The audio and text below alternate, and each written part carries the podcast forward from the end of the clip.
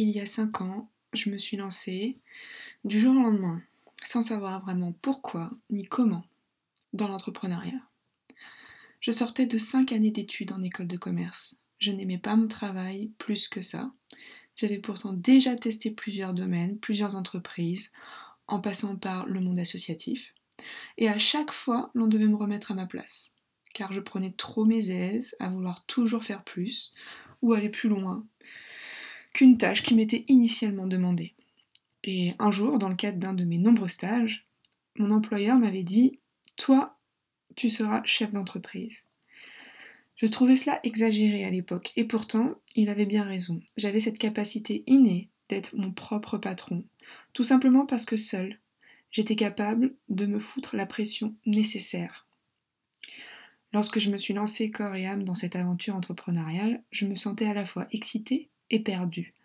Je ne savais pas vraiment où me mettre, ni comment me positionner. Il y a tous ces dires que tout le monde a sur ses débuts. Créer des cartes de visite, un site internet, ouvrir son propre cabinet, faire ceci, faire cela. Mais dans tout ce fouillis difficile, de distinguer le bon du mauvais. Qu'est-ce qui me convient vraiment et surtout, Qu'est-ce que je souhaite faire au fond?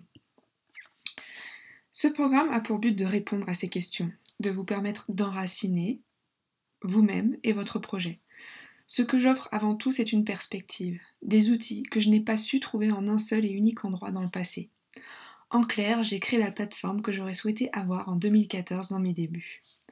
Aussi, une chose très importante, je souhaite m'adresser à ceux et celles qui, comme moi, s'est retrouvé bloqués dans le monde du développement personnel. Car, comme pour chaque métier, il y a de tout. Et souvent, je rencontre de nouveaux clients qui me parlent de mauvaises expériences dans le passé.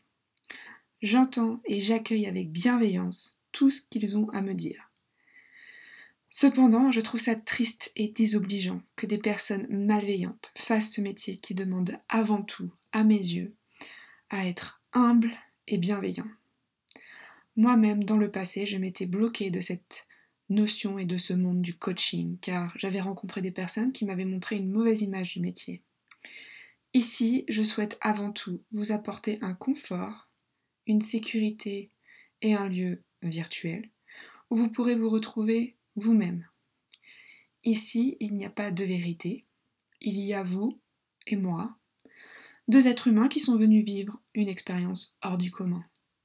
La vôtre vous appartient et j'espère que nombreux outils vous permettront d'avancer au mieux dans votre vie personnelle et professionnelle.